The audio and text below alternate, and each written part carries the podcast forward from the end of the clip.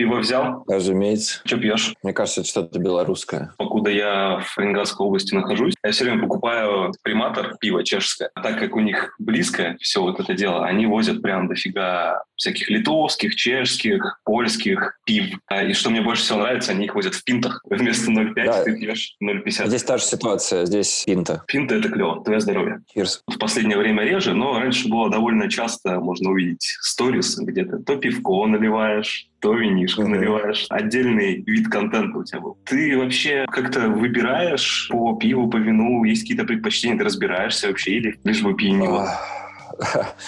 Ну, слушай, ну нет, мне все-таки не 15 уже.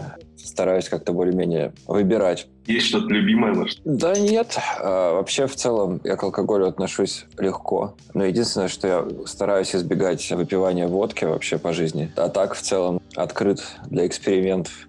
Для предложений. И для предложений тоже, да. Что думаешь по поводу связи алкоголя, да и не только, наверное, алкоголя, с, собственно, музыкой и другим искусством и так далее. Эти вот все ассоциации, рок-звезда — это обязательно чувак, который как минимум бухает постоянно. А еще лучше, чтобы он что-нибудь принимал, еще лучше, чтобы он все вместе это делал. Есть ли в этом какая-то связь? Как у тебя это работает? Слушай, ну, здесь ответ, как бы он кроется в вопросе, будучи пьяным, будучи в некоторой степени упоротым, чем угодно. Что-то написать или что-то сыграть у тебя маловероятно получится. Если ты какой-нибудь акробат, и mm-hmm. ты напился, в задницу, у тебя очень вряд ли получится сделать сальто. Ты откнешься головой в пол с большей долей вероятности. На самом деле вот это представление о том, что даже в 60-е люди вот обкидывались кислотой, экстази, запивали это все алкоголем, и происходила великая музыка 60-х, это не так. Музыка происходила на студиях, когда они были, ну, я не уверен, что они были абсолютно трезвы, но, по крайней мере, они были в, в рассудке, да, в сознании. В состоянии измененного сознания ты, разумеется, ничего написать не сможешь. Пользоваться этими рычагами или не пользоваться этими рычагами, но это уже личный выбор каждого.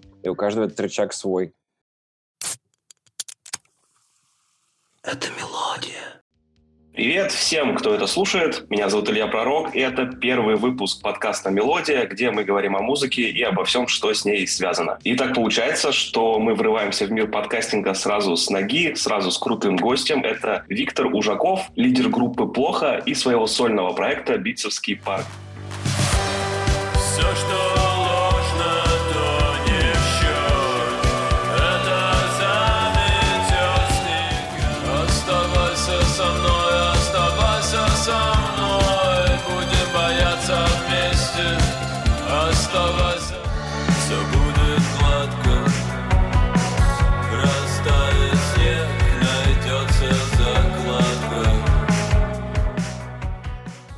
привет и спасибо, что ты так легко вписался в эту авантюру. Привет, привет, привет. Я вообще по жизни авантюрист. Мы с тобой познакомились в Архангельске. Недавно мы с тобой встретились в Калининграде. Сам ты из Новосибирска и сейчас живешь в Питере. Да, все так. Тебе самому где комфортнее себя ощущать? Где тебе душе спокойнее? В умеренном климате, наверное, потому что в Сибири было тяжеловато. Слишком долго зима, там демисезона вообще практически нет. Поэтому в Питере мне в этом плане, конечно, комфортнее. Здесь вообще кроме демисезона почти ничего нет. Я бы не, не выжил, наверное, в какой-то пляжной э, стране, потому что жару я тоже не перевариваю. Среднеевропейский климат, он мне больше подходит. В каком году ты из Новосибирска приехал в Питер? У меня было несколько эпизодов. Первый раз, по-моему, в 2015 году. Я переезжал несколько раз. Первые два раза я переезжал буквально там, ну, с рюкзаком, снимал комнаты, там периодически возвращался. И вот окончательно три года уже почти. Твои коллеги по группе «Плохо», они все тоже из Новосибирска или нет, у нас клавишник Игорь, он, ну, он из Ленобласти, а Андрей, э, басист, он из Новосибирска, да, мы там и познакомились. В принципе, мы с ним и основали группу. Он название придумал для группы. Есть сейчас какой-то смысл, какая-то необходимость музыкантам, которые живут далеко от столиц, переезжать ради, ну, каких-то потребностей? То есть раньше было, да, такое, что, ну, из провинции ты не пробьешься, тебе надо ехать вот куда-то туда, искать там себе, значит, площадки, промоутеров, Сейчас как будто бы с интернетом ну, вроде бы эта необходимость отходит на задний план. Ты одновременно и прав, и не прав. Ну вот прям начинающему музыканту, начинающей группе, у которой еще нет своей аудитории или она очень маленькая, в принципе, переезжать смысла нет. Здесь действительно интернет, он сейчас хорошо работает, ты можешь распространять, и особенно если есть какие-то навыки в плане там продвижения, ну, таргетированной рекламы, прочих э, современных mm-hmm. инструментов. В принципе, от того, что ты приедешь сюда, кроме там, ну, нищеты, ты не получишь ничего нового. Что ты будешь здесь делать? Ты в любом случае приезжий, и тебе нужно будет как-то жилье искать туда-сюда. Фесты-солянки, так называемые, когда вписываешься в непонятные составы групп, куда никто не приходит, они не очень помогают. Ну, за исключением, пожалуй, ионотеки. То есть в ионотеке есть реально своя аудитория, Раньше как будто за этим мы приезжали. Опять же, интернета тогда не было, и люди были готовы на вот эту некую нищету, в которой придется жить. Но, насколько я понимаю, они как раз приезжали и, в принципе, ходили по любым площадкам, любым организаторам, лишь бы их куда-то взяли поиграть, чтобы ты начал светиться, ты можешь потом познакомиться с кем-то, кто тебе там поможет кассеты выпускать, еще что-то. Ну, в этом был смысл. А сейчас видишь, как бы, ну, смысл в чем? Ну, ты придешь, ну, вот в Питере очень много клубов. Ну, придешь ты туда, ну, чаще всего тебе, э, ну, либо вообще не разрешат, либо разрешат, но на абсолютно невыгодных для тебя условиях, естественно, потому что бару тоже невыгодно, чтобы ты в нем играл, и никто в него не пришел. Ты должен будешь либо денег каких-нибудь, либо продать там сколько билетов минимально. Честно скажу, вот по своему личному опыту, да, году в 2008 mm-hmm. в Новосибирске у меня была группа. Нас тоже звали на какие-то солянки непонятные. Я понимал, что толку от этого нет. И я сделал концерт просто в своем городе, в местном кабаке своей группы. Это несложно. Прийти, делать концерт, позвать туда всех своих друзей, одногруппников, одноклассников, попросить их тоже призвать своих друзей. У тебя получится концерт. Здесь сделать это гораздо будет сложнее. Я не понимаю самой мотивации романтически верить в то, что ты выступишь в каком-то, прошу прощения, говноклабе, где воняет э, пивом и мочой, и туда придет какой-нибудь дядя, который тебе скажет, парень, ты крутой, давай запишем твой альбом. Таких шансов, ну, практически нет. И нельзя исключать абсолютно ничего в этом мире. В сегодняшнее время нас этому учат в первую очередь. Но, тем не менее, ни с одним из моих знакомых такого не происходило. Если у группы есть уже аудитория, и группа может собрать собственный концерт в Москве или в Питере, самостоятельно просто заявить его и собрать собирать людей, то ей, скорее всего, необходимо переезжать. Это как раз уже совсем другие возможности, уже совсем другая реальность. Никто вас не будет возить каждый раз из, э, из, из Иркутска, из Красноярска в Москву э, на каждый фестиваль, радиоэфир и так далее. Грубо говоря, если вас уже кто-то зовет на радио, если вас уже кто-то зовет на фестивале, если вы востребованы, то вы перестанете быть востребованы, если останетесь в Иркутске, скорее всего. А если вы не востребованы и вас никто не знает, очень маловероятно, что вас кто-то узнает и вы станете востребованы из-за самого факта переезда. А если ты доходишь до уровня, когда у тебя есть какие-нибудь гастроли, то, наверное, из условных Москвы и Питера их проще организовать. Правильно я мыслю? Или по-другому это работает? Не совсем. Букинг-агентству абсолютно все равно, откуда тебя вести. А если это тур российский, то они построят его... Давай возьмем Новосибирск за такую okay. middle of nowhere. Вот если ты там, тебе построят тур из Новосибирска до Питера. Ты поедешь оттуда. Если ты в Питере, тебе построят из Питера в Новосибирск. С букинг-агентством ты же не должен приходить в офис и лично договариваться. Вы в лучшем случае созваниваетесь, а в рядовом случае вы переписываетесь. Другой вопрос, что вопрос фестивалей, съемок каких-то, в целом сотрудничество с чем-либо, с кем-либо, оно возможно, в принципе, только в столицах. Конечно, в первую очередь только в Москве. Но Питер действительно рядом, поэтому это проще. В Новосибирске есть, конечно, много хороших людей, но в плане КПД это сотрудничество будет минимальным. Там нет прослушиваемых радиостанций, нет э, телепередач каких-то, которые тебя могут на телек определить. Ну да, мы, там, допустим, про вечерний Ургант говорим. Mm-hmm который, надеюсь, что еще будет существовать дальше. МТС Лайв, э, ну, много всего. Есть очень много сейчас различных ресурсов, на которые можно было попасть только находясь в Москве или в Питере. Либо будучи известным, ну, допустим, как группа Буерак. Они в Новосибирске, насколько я знаю, до сих пор живут, но их уровень популярности и дохода позволяет им мотаться туда-сюда, чтобы их привозили, оплачивали их перелеты. Но это очень редкий случай. Если конкретно про вас говорить, вы в Питер переехали просто потому, что в Новосибирске уровень жизни неподходящий для вас, или как раз для конкретных целей, связанных с фестивалями, нужными знакомствами, съемками, или это все вместе?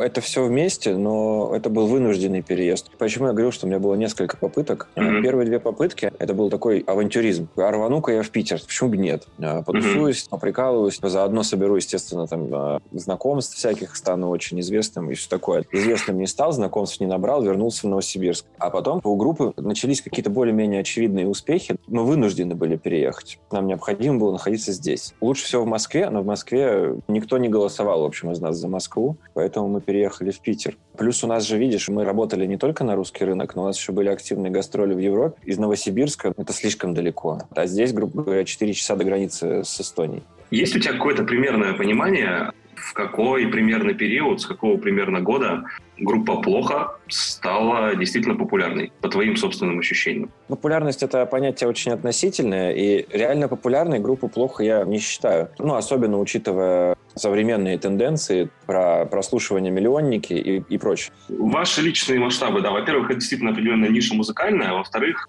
все равно вы можете примерно в процентном соотношении измерять, сколько человек вас слушало и на вас ходило до какого-то, например, периода, если есть такой рубеж, и потом на вас стало ходить, например, кратно больше. И слушать кратно больше. По моим прикидкам, я честно, да, могу сказать, что я не с самых ранних альбомов вас слушаю, мне кажется, что в целом подъем весь постпанк э, музыки в России, в том числе группы «Плохо», это с 2000, может быть, 17 года, может, чуть пораньше. Сам вообще ревайвал русского постпанка, ну, это уже второй ревайвал русского постпанка, он случился в районе 12-13 года. Все, что из русского постпанка ты сейчас знаешь, оно практически появилось ровно в эти годы. А где-то в период с 13 по 15 год. Плохо, Буйрак, там, Сруб, Черниковская хата, да практически все, кроме Моторамы и Утро. Если говорить именно о нашей группе, когда все изменилось, я думаю, что это как раз, да, в принципе, ты правильно говоришь, что где-то 17-18 год. Просто не было, знаешь, резкого скачка. Со стороны, может быть, так и выглядело, но на самом деле это была несколько поэтапная работа. Хайпануть, да, у групп плохо не получилось ни разу. Это вот был долгий путь до где-то альбома «Куда птицы улетают умирать». 1 марта 2018 года он вышел. С этого альбома я стал замечать, что в зале изменилась аудитория.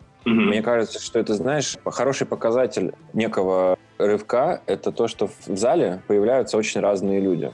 То есть это не только вот думеры-зумеры, да, как говорится, такие вот прям ребятки, все примерно одного возраста, все примерно одинаковые такие. Вот. Видно, что это вот ребята, слушающие одну определенную музыку. А вот именно когда, знаешь, вот они, потом еще, знаешь, где-то какие-то несколько мужичков затесались, которым там по 45, по 50 лет, пара какая-то супружеская, среднего возраста, а, какие-то совсем молодые ребята, просто какие-то одинокие люди, не субкультурные, да, это, вот это приятно. Значит, что твоя музыка покинула пределы паблика «Русский постпанк» и прочих интернет-СМИ. У тебя есть понимание, что касается, во-первых, группы «Плохо», а во-вторых, в целом русского постпанка. Почему за последние пять лет он стал настолько популярен? По моим ощущениям, количество таких групп прям продолжает множиться. Наверное, кто-то из них занимается, что абсолютно нормально, копированием тех, кто уже достиг какого-то успеха. И это тот самый ретро-звук. Это все равно какой-то определенный костяк аудитории, напоминающий субкультуру. Почему? Когда вроде бы только что все ходили на рэп-концерты, вся молодежь слушала хип-хоп, а до этого, если что-то и было из рока популярно еще недавно, то это, наверное, больше что-то в сторону альтернативы. На самом деле, постпанк популяризовался даже чуть раньше, чем в России популяризовался э, новой волны хип-хоп. Группа «Плохо» там и еще несколько групп того времени уже давали активные гастроли, когда еще большинство из фрешменов современного хип-хопа в средней школе учились, возможно, там, а может и в начальной. Ну, это было просто действительно давно, это было почти 10 лет назад, а пацанам сейчас по 20 лет. Я не в обиду это никому говорю. Уже поздно. А, и про копирование, видишь, одновременно говорить про постпанк и не говорить про копирование не получится никак, потому что постпанк, в принципе, сама приставка пост, она как бы уже подразумевает нечто, да, такое, переработку чего-то. Нет, конечно, есть в постпанке там какие-то инноваторы именно в рамках жанра, но сам жанр, он, как я его вижу, это некая переработка предыдущей волны музыки от волны к волне постпанк ревайвал, он звучал по-разному, потому что его играли разные поколения музыкантов, выросшие на разной музыке. Почему группа плохо по звуку там сильно отличается от групп, которые вот сейчас играют? Потому что не хотел бы, чтобы это прозвучало как-то высокопарно, но я надеюсь, ты меня правильно поймешь. Допустим, мы росли там на определенной музыке и записали вот свои ранние песни. А некоторые люди через 5, 6, 7 лет спустя записали свои песни, они выросли уже на нашей музыке, понимаешь? Я То понимаю, есть, как бы, да эта переработка, она наслаивается, наслаивается, наслаивается за каждым поколением. А популярность этого жанра, ну она, а, что бы ему не быть популярным? Это жанр, основанный на довольно обдуманных текстах, что в целом в России вообще всегда приветствовалось, в рок-музыке особенно. Ностальгический лоу-фай — это вообще святое для любого человека. Любая ностальгия — это самое яркое и приятное чувство в человеке. Дэнди поиграть, рекламу 90-х посмотреть, а это тоже постпанк. Я понимаю, я тоже об этом думал, да, в контексте постпанка, что определенная игра на ностальгии, пусть она может быть не сознательной, да, и не специальной, все равно есть, потому что кто на чем вырос, тот, кто и любит вспоминать, лишний раз вернуться. Но, с другой стороны, из-за этого может немножко не сложиться пазл о том, что у вас сейчас много слушателей, которые довольно юны, кто-то еще в школе учится, кто-то только что выпустился, и у них-то не было ни Дэнди, ни 90-х. Старую русскую музыку они, скорее всего, тоже не слушали, они на ней не росли. Постпанк — это в целом музыка, которая держится в основном на атмосфере прежде всего. Именно поэтому русский постпанк, он растет из домашних студий, из э, довольно грязного звука. Это сейчас ребята намеренно делают звук грязным в соответствии жанру. А изначально такой звук был вызван тем, что мы просто не умели записываться. И записывались в такое дерьмо, что в это хорошо записаться было просто нереально. Передать атмосферу как раз получилось через это. А ребятам, которые недавно закончили школу или ее, допустим, еще не закончили, они не очень понимают эти моменты, атмосферу которых я пытаюсь воссоздать. Но она им чисто на каком-то, возможно, генетическом уровне, возможно, это просто любопытство. Она им интересна для них сейчас эти затертые до дыр 90-е кажутся довольно забавным и романтичным временем. Очень свободным, очень насыщенным, смешная гопота, кинематографичные бандиты на Мерседесах, доллары, плееры. 90-е убивали людей, да, и люди бегали Ну, типа, да. То есть, как бы для них это скорее какой-то Netflix все, понимаешь? И я очень рад, что для них это именно так, что они не видят это в реальности. И как раз через, возможно, такую музыку они эту атмосферу улавливают. Это, знаешь, как воспоминание воспоминания деда, короче. Слушать. Прикольно. Ну, то есть, знаешь, там дед рассказывает про 60-е, про какие-нибудь. Ты же там не был никогда, а послушать интересно. Мне кажется, что для меня первый опыт русского постпанка это были последние танки в Париже, которых я раньше очень много слушал. А Леха Никонов, как тебе, кстати, вообще? Знакомы, по-моему, вы с ним, с Лешей? Да, мы знакомы. Видел фотки, по-моему, у вас вместе. Ну да, мы общаемся. Вообще, это одна из главных групп для меня были в жизни в свое время. Аналогично. Как раз, в принципе, я думаю, что группа «Плохо» во многом была основана благодаря моей любви к последним танкам в Париже. Ну и конкретно их альбому «Порядок вещей», который, в принципе, ну, такой самый постпанковый. Прощай, не трудно говорить Так снова падают дома Так невозможно больше жить Чтоб не зайти с ума я ходил на два или три концерта в Новосибирске. На меня это очень сильно повлияло. Не могу так прям твердо сказать, что вот э, если бы не «Последние танки в Париже», я бы группу не сделал. Но где-то за год до того, как мы сделали группу «Плохо», я хотел что-то ближе к ПТВП собрать. То есть такую прям группу с барабанами, больше с панкроковым корнем. Наверное, банальный вопрос, но это жизненное наблюдение, когда люди, кто не слушает такую музыку, не увлекаются, говорят, о, очень похоже на Цоя. Угу. Как тебе такого рода сравнение? Ну, вообще, это на самом деле бич практически любого русского постпанк-проекта. С кино сравнивают вообще всех. И поначалу это очень бесит, конечно, потому что я сейчас даже не могу сказать, почему. Вроде как не должно бесить. Выросли в основном все на кино. Ну, наверное, потому что а... все-таки делать что-то свое, что, ну, мы тут ну, не свое свое, не свое, ну, не сравнивать все равно нельзя. Любую группу с кем-то сравнивают, любого человека с кем-то сравнивают. Это нормально. Возможно, потому что люди вообще склонны сравнивать несколько обидным образом. Я очень редко помню такие комментарии вообще, что, знаешь, о, круто, как кино. В основном это все знаешь, там, не, ребят, кино перепеть у вас не получится. Старались, старались, а кино все равно навсегда. И забавно. Такие комментарии были чаще всего к песням, которые я бы лично к кино вообще не отнес никак и не понимаю, что там похоже. А некоторые есть песни, где действительно заимствованы некоторые ходы группы кино, таких комментариев не последовало. Но вообще, мне кажется, что русский человек склонен сравнивать все с группой кино, потому что постпанк — это не самая популярная музыка была в России до последних лет. Как бы люди просто этот звук ассоциируют с тем, что знают. А знают в основном все кино, конечно же. Я думаю, что ни тогда, ни сейчас те люди, которые слушали Цоя, либо слушают его по старой еще памяти, mm-hmm. я не думаю, что они, в принципе, мыслят категориями постпанк, что они вообще знают, что это такое. А, ну, да, конечно. В лучшем случае они это могут охарактеризовать как тот самый русский рок, а чаще всего они это никак не характеризуют, это просто Цой и кино. Это вот отдельный пласт культуры. Ну да, в принципе, так и есть. Я это имел в виду. Ну, это то же самое, что когда они слышат, например, тяжелую музыку, они скажут, что это Рамштайн. Электронную музыку — это Продиджи. Это нормально, наверное. Отсутствие большого музыкального прошлого в этой стране, оно очень сказывается на знании людей в музыкальной сфере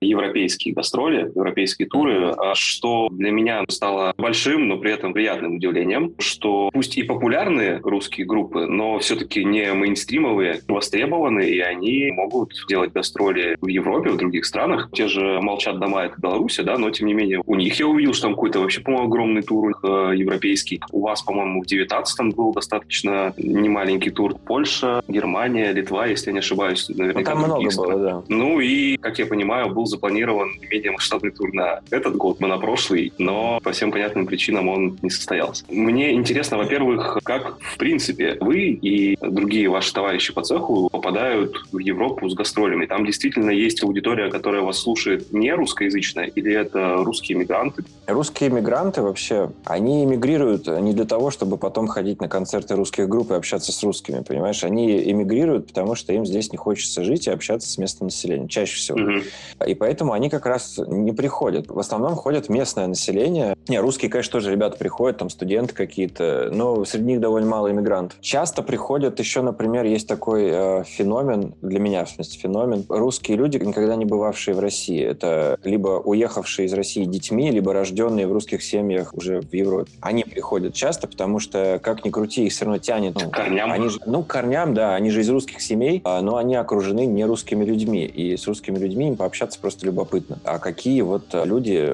от которых они, грубо говоря, происходят? А вообще в основном ходят местные. Интерес, причем, как бы ты говоришь, нишевая группа, а на самом деле интерес в основном только к нишевым группам. То есть, допустим, наши рэперы или наши поп-артисты не особо кому-то интерес в Европе. Наверное, за исключением Little Big. Не, ну Little Big, конечно. Little Big это отдельно совершенно. Я имею в виду, если вот обобщить. То есть, конечно, нет, там Ice Peak, допустим, популярный, Short Party довольно популярный. Но вот сам жанр постпанк в целом популярен сейчас во всем мире. А с чем это связано, я понятия не имею, э, на самом деле. Как это не иронично в сегодняшнее время но он связан, как люди говорили, которые его слушают, с большим интересом мировой общественности к России. Потому что Россия для очень многих европейских стран, они вообще понятия не имеют, что это. Огромное нечто на карте. Через телевизор, фильмы, через искусство русские люди чаще всего для них, как из комиксов, персонажи. И им очень интересно. Постпанк — это музыка ностальгическая, и она как бы описывает атмосферу бытовой русской жизни. А русский рок для них непонятен, потому что в русском роке очень мало музыки и очень много текста. А текст они не понимают. Постпанк, его стилистическая оболочка, кажется довольно подходящим для передачи атмосферы русской жизни. Как будто бы это похоже на саундтрек нашей жизни, словно говоря. Ну, в принципе, так и есть. Если сравнивать гастроли в России и в Европе, как принимают люди, как проходят организации, есть ли какие-то значимые различия интересные? Различий много, это все-таки совершенно разные культуры. В России вся эта индустрия только начинает раскачиваться. Там это все-таки происходит уже десятилетиями, и это заметно. Даже выступая в каком-то маленьком клубе, отношения часто лучше, чем на большой площадке в России. Там в целом все несколько иначе. Начиная с того, что в России большинство музыкантов, особенно музыкантов молодых, а у них в лучшем случае есть гитара, педали чуть-чуть, и все. В клубе уже стоит аппаратура, они в нее втыкаются и играют. В Европе почти все клубы стоят пустые, э, потому что принято, что все каждая группа свое. ездит... Конечно. Там принято на фургончике группа едет, неважно, известная группа или нет, у нее должен быть фургон. В этом фургоне должна быть аппаратура. В клубе только какой-то некий минимум. В России, музыканты меня поймут, очень популярна система работы на процент. Группа приезжает, группа отыгрывает, а потом они с организацией организаторам делят процент от проданных билетов. Там эту систему вообще не понимают, какие проценты. Там есть понятие фикс, фиксированный... Гонорар э, ну, гонорар, да, какой-то фи, вот этот вот и все. Он просто есть. Пишешь организатору, ты сразу говоришь, мне нужно вот столько-то денег. И тут уже он как бы либо соглашается, либо нет. В России это доступно только для более-менее известных групп. Есть ли кто-то из э, твоих коллег по цеху, кого ты, во-первых, готов прям слушать на повседневке, и с кем ты общаешься? Есть ли какое-то в русском постпанке условное комьюнити? Ну, я видел, что с «Молчат дома» вы делали фит. Или все, каждый сам по себе? Фит с «Молчат домами» он появился благодаря тому, что мы были знакомы и приятельствовали. Познакомились, пару лет общались. Скорее, такой плод нашего общения. Я бы не сказал, что из музыкантов с кем-то я закадычно дружу. Музыканты все-таки на 90% отъехавшие с социофобы. Ну, не знаю, может, там мне так не везет. Но мне очень многие приятные, я с очень многими знаком. С многими я не знаком, но они мне симпатичны по творчеству, по каким-то своим То есть, например? Мы не знакомы с группой Sonic Death, но они мне всегда были симпатичны. А, они очень такие трушные. Настоящий такой гаражный рок. Из поп-музыки тот самый уже легендарный альбом «Монеточки», да, «Раскраска для взрослых». Мне он mm-hmm. очень симпатичен был, мне он понравился. Я, в принципе, не стеснялся об этом рассказывать своим знакомым. Кайфовый альбом. Хотел поговорить с тобой про коллаборации. Когда вы приезжали осенью в Архангельск, я, не будучи в курсе, приметил, о, а чуваки все как один во Фредперри. И даже сейчас мы с тобой разговариваем, ты сидишь во Фредперри. Вы их амбассадоры, правильно? Ну, нет, мы не амбассадоры, это немного другая штука. У нас меньшая ступень доверия. У нас это скорее эндорсмент. В некоторые периоды времени просто они нас поддерживают своей одеждой. А как это получилось вообще? Вышли, наверное, они на вас. Они на нас вышли, да. Ну вот, они проявили внимание к современной сцене России. На самом деле, меня очень удивляет, что до сих пор очень большое количество брендов до них не дошло, что в России настоящая сцена музыкальная существует. Совковый склад ума, что все должно быть какое-то зарубежное. А если что-то отечественное, то это по-любому говно. Вот. То есть, как бы, Многие бренды вообще не особо заинтересованы в поддержке музыкантов. Они, возможно, не видели э, количество прослушиваний у многих отечественных групп. Там охваты больше, чем у их рекламы все вместе взятые у некоторых групп. Я не про нашу, конечно, я вот э, вообще в целом. То есть вам просто раз в какое-то время предлагают э, одежду, вы можете там выбрать, что вам понравится, и просто вы говорите спасибо и все. Или вам нужно с какой-то чистотой появляться в ней обязательно. У нас нет подписанных договоренностей. Это чисто человеческий фактор.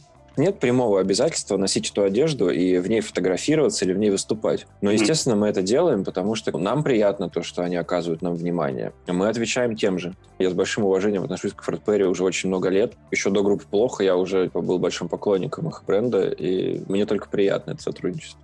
Недавний трибют альбом Би-2 «Я никому не верю». Лично мне очень понравился первоисточник. По-моему, Би-2 сделали отличный сингл. Я его послушал на репите много раз. Ну и, соответственно, вышел трибют-альбом, где много разноплановых довольно музыкантов сделали свою версию этой песни, в том числе группа «Плохо».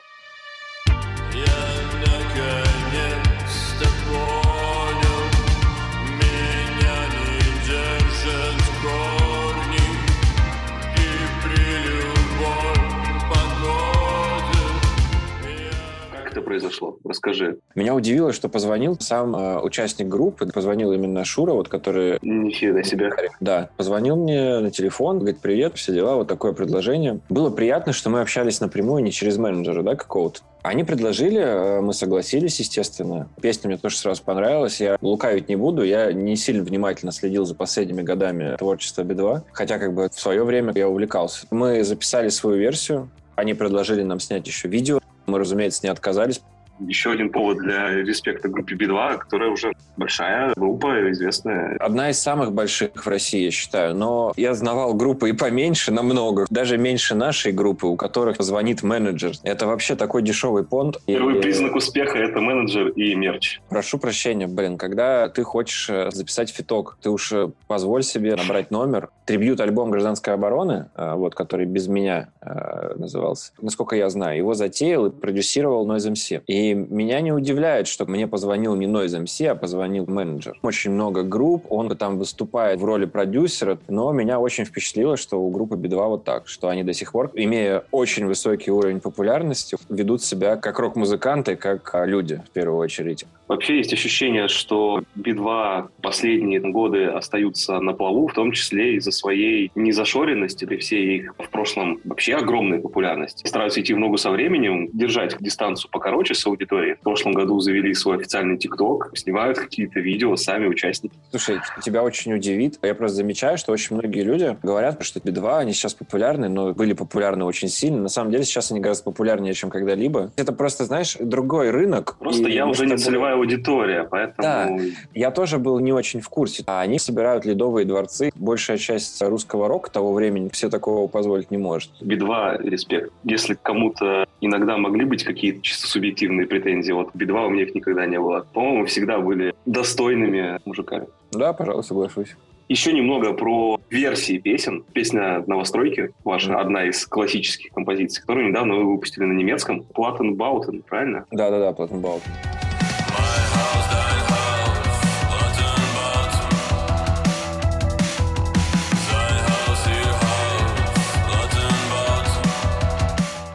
Идея пришла? Почему на немецком? Я говорю сразу, мне показалось, что это супер органично звучит. Видеоряд, ваша музыка, твоя внешность, немецкий язык, оно вот как будто где должно быть, там все и лежит. Мы гастролировали по Европе, приехали в Берлин, а в Берлине у нас живет приятель. Он занимается видеосъемкой, он режиссер, мы у него останавливались в Берлине, делились впечатлениями, что я живу почти в таком же районе, только в Новосибирске. И там же те же самые панелки. Идея пришла вот как раз Игорю Цветкову, который режиссером э, этого клипа является. Сидели у него в Берлине, вот, говорит, слушай, а вот я вот прям все слушаю эту вашу новостройки. Говорит, прикольно же было бы ее на немецкий перевести. Во-первых, звук у нее такой какой-то немецкий, а во-вторых, вот само вот это вот э, понятие, вот эти все панельки, они ассоциируются же очень сильно с Берлином, вообще с Германией. И он нашел там поэта русскоговорящего, говорящего немца, который смог перевести. Я-то немецкого не знаю. Он нашел именно человека, который смог адаптировать текст стихотворно.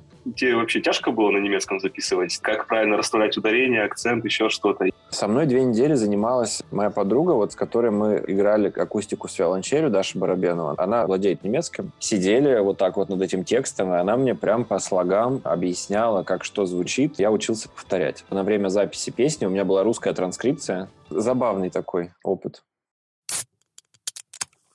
Насколько тебе близка эстетика кассеты, CD, винил? Что-то собираешь, коллекционируешь? О, максимально, максимально. Эстетика кассет, она мне близка просто хотя бы потому, что, ну, это вот конкретно тот самый носитель, на котором я слушал первую свою музыку в жизни, можно сказать. На диске мне, если честно, было всегда как-то плевать, потому что я никогда к ним не относился как-то по-особенному тепло. Я знаю, что просто есть ребята-коллекционеры дисков, но я не из них. Я, честно, искренне не понимаю прикола. Я именно за аналоговые носители. Диск — это все-таки цифра. Винил я собираю с большим удовольствием. Очень люблю слушать винил. Последние несколько лет коллекционирование аналоговых носителей приобретает все больше и больше масштабы. Я могу по себе сказать, я в прошлом году решил, что все, я хочу проигрывать как пластин. Я уже понял, что это очень дорого. Это очень актуально, да. Конечно, от цифры никто не отказывается. Э, просто как бы ценить музыку на цифре все сложнее. Сейчас хотя бы появились стриминги по подписке. Музыкантам уходит какая-то денежка за то, что ты слушаешь их музыку. Лет пять назад это же было конкретное пиратство. Сейчас, наоборот, из-за огромного потока стриминг-сервисов люди в этом теряются. Я думаю, что у многих есть потребность вернуть это ощущение, ценить музыку, слушать музыку альбомами, хранить музыку где-то возле себя. Любимый альбом хранить на полке, держать его в руках. Если ты куда-то уезжаешь путешествовать, ну, особенно в другую страну, очень прикольно там пройтись по виниловым магазам и что-то там прикупить. Каждый раз, когда ты будешь ставить эту пластинку, ты будешь вспоминать это путешествие. Это гораздо больше, чем просто послушать песню. Не хочу затрагивать mm-hmm. Тему текущей ситуации в мире. Тем, кто подписан на твой Инстаграм, то, что твоя позиция абсолютно понятна музыканты, как и любые другие творцы или публичные личности, сейчас поделились примерно пополам. Угу. Одна половина считает, что в это сложное время давать концерты, выпускать релизы, клипы и так далее, это просто не к месту, нехер веселиться, не до веселья, да, сейчас, не до музыки, не до выступлений. Есть вторая половина, которые говорят, что наоборот, музыка — это то, чем я этому миру помогаю, и если кому-то будет легче, поможет отвлечься то, что я делаю, то я буду продолжать до последнего давать концерты, выпускать релизы. И я так понимаю, что ты ко второй половине относишься? все люди, типа здесь сложно сказать, как музыкантам надо себя вести. Они реагируют каждый по-своему, потому что каждый это отдельный человек. Я, естественно, да, из, из второго случая я как бы хочу поддерживать людей дальше, насколько у меня это возможно. У меня не планировались концерты, я их делаю больше, чем я планировал. Если не играть в такое время, то как бы вообще зачем тогда играть? Это явно именно то время, когда музыка действительно нужна. Я не имею в виду, что музыка — это некий маршировый барабан. Я не смог бы себя чувствовать сейчас хорошо, если бы я уехал. Я бы просто не мог себе этого позволить, я это просто знаю. Мне бы там было еще хуже сейчас. Я отношусь к аудитории своей определенным образом. Все это время они приходили на наши концерты. Каждая циферка в Ютубе — это люди. Каждая циферка в прослушиваниях наших стримингов, это люди. Многое из того, что меня окружает, это благодаря тому, что эти люди приходили на мои концерты. И сейчас то самое время, когда я их по-настоящему могу ответно поддержать. Другой такой возможности у меня не будет. Мне кажется, что если человек честен, когда он понимает, ну не могу я по совести сейчас выступать, все защемило, неправильно это, мне кажется, то он делает, как мне кажется, все так, как надо. Если человек говорит, что я, ну, совесть мне не позволяет сейчас просто залезть в нору и не высовываться, я хочу людям давать музыку, высказывать позицию, они тоже все делают правильно. Как раз это нас и отличает от военных, отличает от отбитых патриотов, которые, типа, делают так, как только надо, они по-другому делать не могут. Мне велели, я ответил есть. Если в данной ситуации военных я хотя бы более-менее понимаю, то отбитых граждан, которые руководствуются исключительно общественным мнением, ну, они меня чаще пугают. Просто, возможно, как ты правильно заметил, потом у многих тоже будет э, некая неловкость. Я не знаю, будет ли она или нет, это тоже вопрос личной совести. Но у меня есть такое ощущение, что она может возникнуть. Если не вдаваться сейчас совсем в детали в музыке группы «Плохо» и твоей э, в рамках Битцевского парка, по своей атмосфере, по мелодике, текстам, это скорее музыка все-таки грустная, меланхоличная, я общался с Дельфином, у меня к нему был похожий вопрос, потому что его музыку можно характеризовать примерно так же. И он мне тогда ответил, что я в целом в жизни абсолютно позитивный человек, максимально жизнерадостный. Я очень люблю жизнь, я люблю посмеяться, я люблю комедии смотреть. Моя музыка как раз мне помогает все грустное, депрессивное, меланхоличное, негативное осмыслить, во что-то превратить и оставить там в обычной жизни мне это помогает не сойти с ума и не быть загнанным, депрессивным. Что ты по этому поводу можешь сказать про себя и свою музыку? Ну, в принципе, его позиция мне очень близка, и я даже ее запомню для будущих ответов. Музыку депрессивной бы я свою не назвал. Ей свойственна некая меланхолия кто более-менее со мной знаком, никто бы меня не назвал излишне депрессивным человеком. Это возможно именно потому, что все эти эмоции я выражаю том, чем я занимаюсь. Возможно, мое как раз э, решение давать сейчас больше концертов и как можно больше гастролировать связано с тем же. Важно как-то положительно действовать.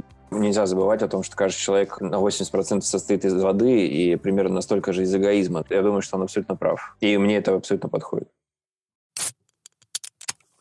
Ну и на этой прекрасной ноте первый выпуск подкаста «Мелодия» подходит к концу. Вы все не первый день в интернете, поэтому знаете, что подписки, лайки и комментарии к подкасту на любых платформах нам очень помогут. В описании к выпуску обязательно будут ссылки на телеграм-каналы мой и Вити, на наши инстаграмы и остальные всевозможные ресурсы. И обязательно подписывайтесь на паблик «Мелодия ВКонтакте», где помимо этого подкаста выходят музыкальные подборки, вручную составленные плейлисты, релизы, клипы и много другого интересного.